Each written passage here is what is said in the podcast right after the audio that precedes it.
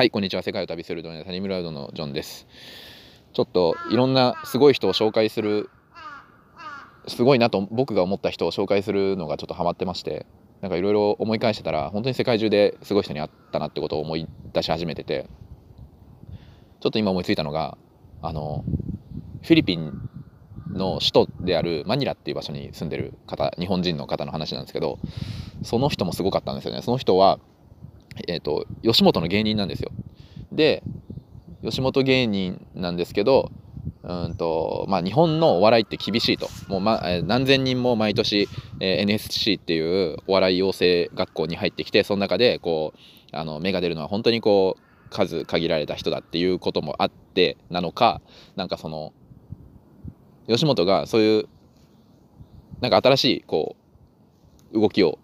見せ始めたらしくそれがその主に東南アジアだと思うんですけど東南アジアに住みます芸人みたいな感じでこうその現地に住んで、えー、吉本の芸人が活動しますみたいな。でその人はフィリピン住みます芸人としてフィリピンに派遣されたっていうそのコンセプトに乗っかってか、えー、フィリピンに住み始めたっていう形で活動してる方なんですよ。でその、えー、堀堀越さんっていう方なんですけど僕より2つか3つぐらい上の30多分30代中盤から前半ぐらいの方だと思うんですけどえー、すごいこう活動されてすごいなって僕は思うんですよね。もうその話を聞いただけですごいなと思いませんか？フィリピンに住みます芸人で。もう多分ね45年住んでるんですよね。いやでもすごい面白い方で。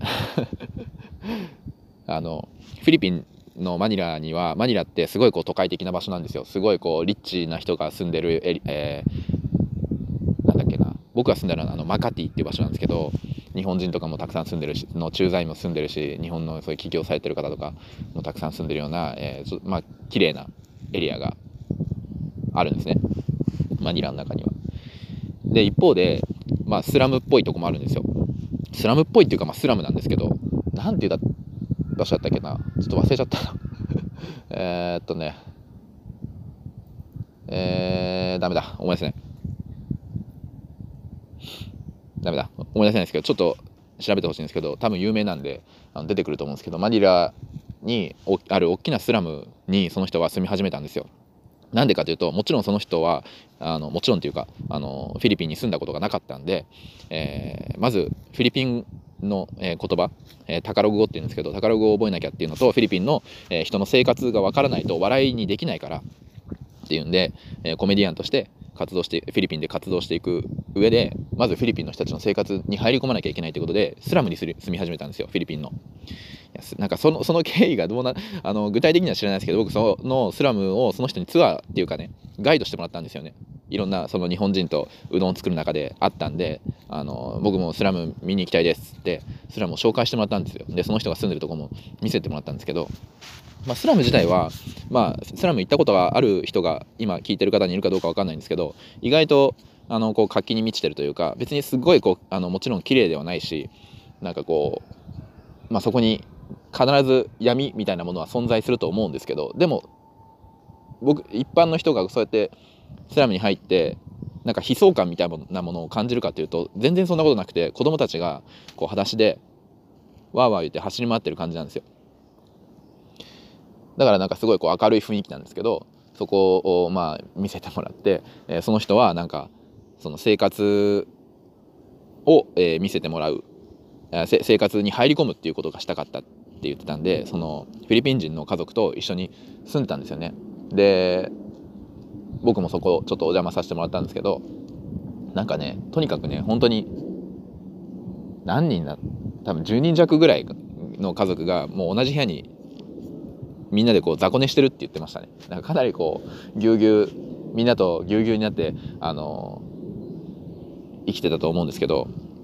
もうそれはね何て言うんでしょう。よく旅人が言う旅人とかそういう留学生が言うようなホームステイとはかけ離れたレベルのあの生活だったと思いますよ。本当に。もう その別にプライバシーものかけらも何もないし、まあ、あのそれがいいところなんですけどもう相部屋で多分もう雑魚寝してたんだと思いますよ毎日。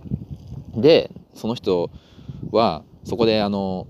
あれですよ。そこで勉強するんですよ。タカログ語と、えーえー、フィリピンの人たちの生活をこう肌で感じるわけですね。で多分今もそういう生活をしてるかどうか分かんないんですけど当時僕が行ったのは多分3年ぐらい前なんですけどそこで生活しててでまあなんか吉本がね結構プッシュはしてくれるみたい吉本というブランドがあることで結構そのプッシュはしてくれもらえるみたいなんですけど、まあ、いろんなとこで活躍し始めるわけですよね。で宝奥語でフィリピン人をゲラゲラ笑わすわけですよステージだって。でフィリなんか日本のお笑いっていうと漫才とかなんかそういうまあ、落語とかそういうのが主流だと思うんですけど基本外国は、まあ、全部の国がそれに当てはまらないですけど、まあ、欧米系の国っていうのは、えー、なんかスタンダップコメディっつって、えー、ステージに一人で立って、えー、なんかするっていう、まあ、話をするのかなそういうのが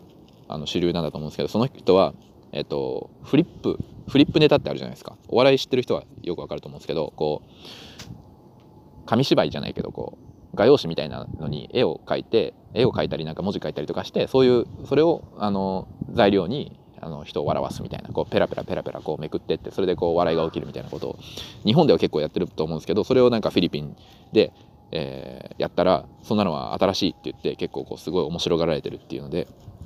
すごいですよね。なんて言うんだろう。今多分なんか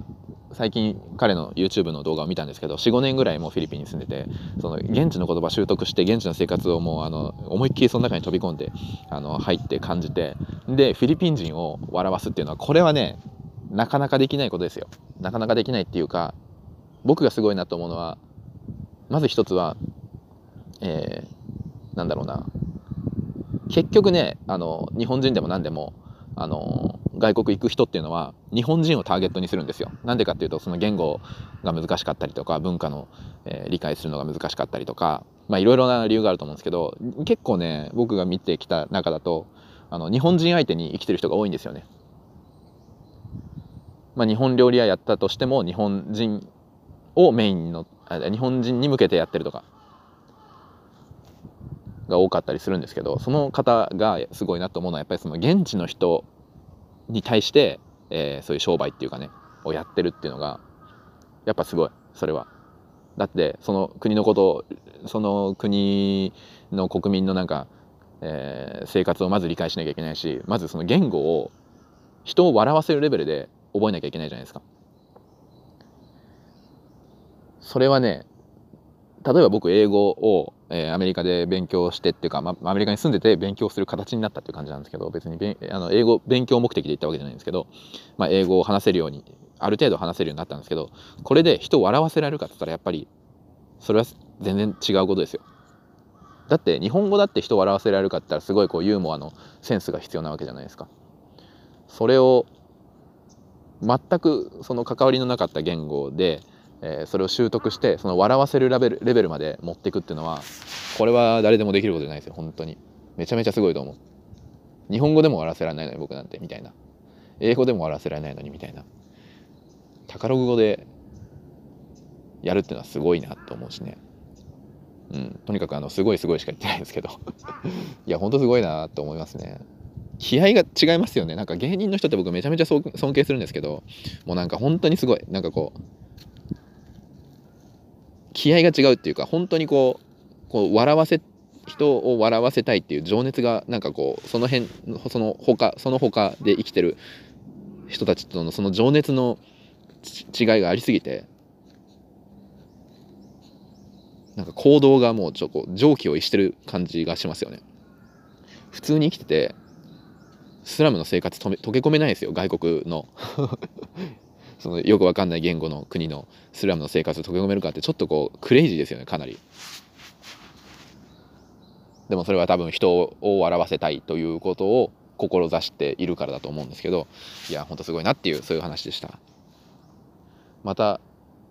こんな話ができたらいいなと思うんですけどもまた次回お会いしましょう